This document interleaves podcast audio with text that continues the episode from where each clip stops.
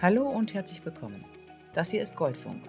Ich bin Ulrike Breitbach und Mentaltrainerin für Leistungssportlerinnen und Leistungssportler. In dieser Rubrik des Podcasts widme ich mich den Trainerinnen und Trainern. Von euch wird viel verlangt und in Sachen Technik, Taktik oder Bewegungslehre gibt es auch sehr viele Angebote, die ihr nutzen könnt. Aber gerade wenn es darum geht, mit Stress, Druck und den eigenen sowie äußeren Ansprüchen umzugehen, da werdet ihr als Trainer häufig alleine gelassen. Hier bekommt ihr Hintergrundinformationen zu Themen aus dem Mentaltraining, der Psychologie und dem Emotionscoaching, die euch dabei unterstützen, besser mit euren Athletinnen und Athleten umzugehen. Genauso gibt es aber auch Anregungen dazu, euer eigenes Tun und euren Werdegang zu hinterfragen sowie euren Umgang mit Herausforderungen zu reflektieren. Viel Freude damit und ich kann dir an dieser Stelle schon einmal versichern, es lohnt sich. Hallo und herzlich willkommen bei Goldfunk für Trainer. Heute beginnen wir mit dem Thema Entscheidungen.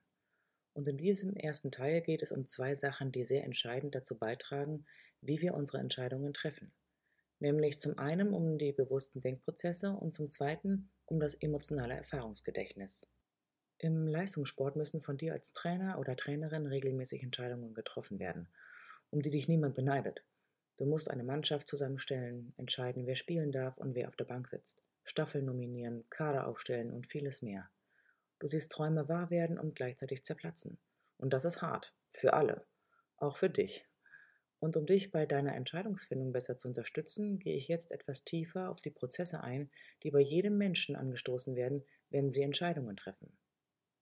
Maya Storch beschreibt in ihrem Buch Das Geheimnis kluger Entscheidungen, dass das Unterbewusstsein eine große Rolle bei deiner Entscheidungsfindung spielt. Zwar meinen wir Menschen häufig, dass die besten Entscheidungen auf rein rationaler Ebene getroffen werden.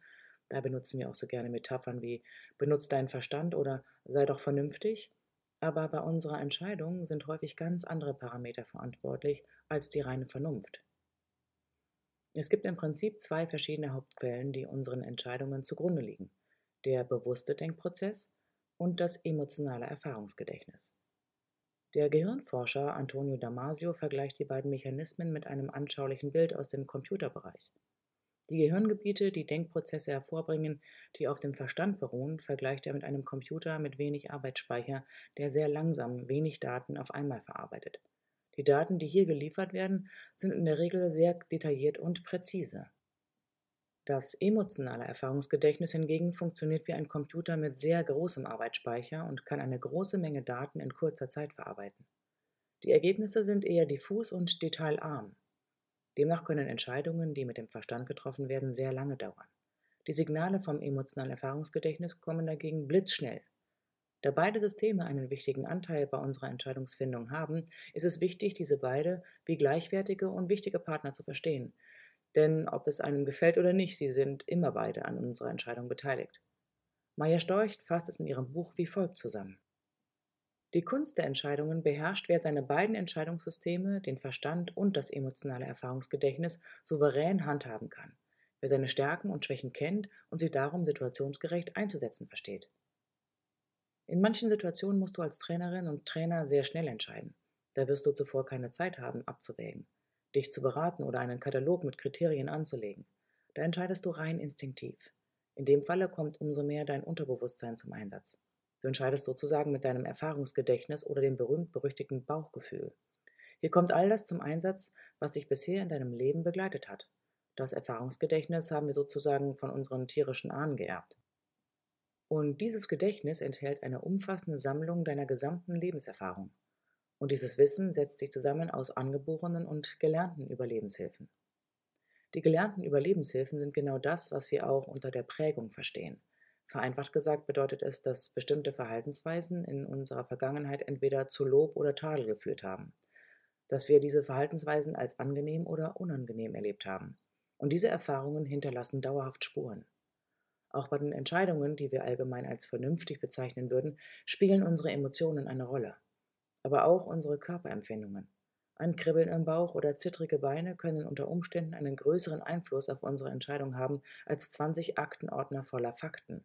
Das ist eben dieses Bauchgefühl.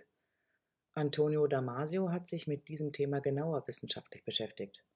Entscheidungen, die wir treffen oder im Begriff sind zu fällen, auch wenn wir dies meinen, vornehmlich mit dem Verstand zu tun, lösen in uns Körpersignale aus. Wenn wir davor stehen, eine Entscheidung zu treffen, laufen in uns innere kleine Filme mit vielen unterschiedlichen Szenarien ab. Diese Filme werden mit ähnlichen Situationen aus dem emotionalen Erfahrungsgedächtnis abgeglichen.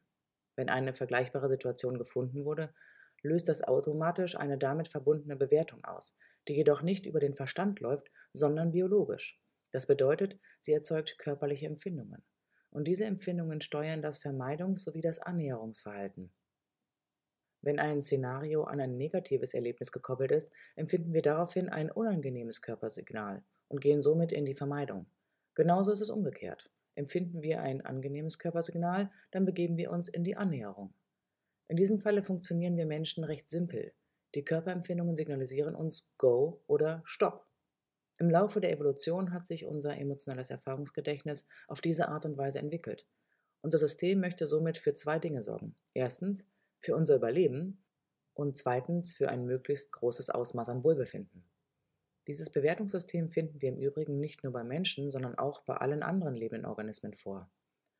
Antonio Damasio kommt in seinen Studien zu dem Schluss, dass Emotionen genauso wie die Körpersignale unentbehrlich für gute Entscheidungen sind und dass Menschen, die keinen Zugang zu ihren Emotionen oder eine eingeschränkte Körperwahrnehmung haben, schlechtere Entscheidungen treffen oder solche, die sich kurz- oder langfristig äußerst negativ auf ihr Leben auswirken.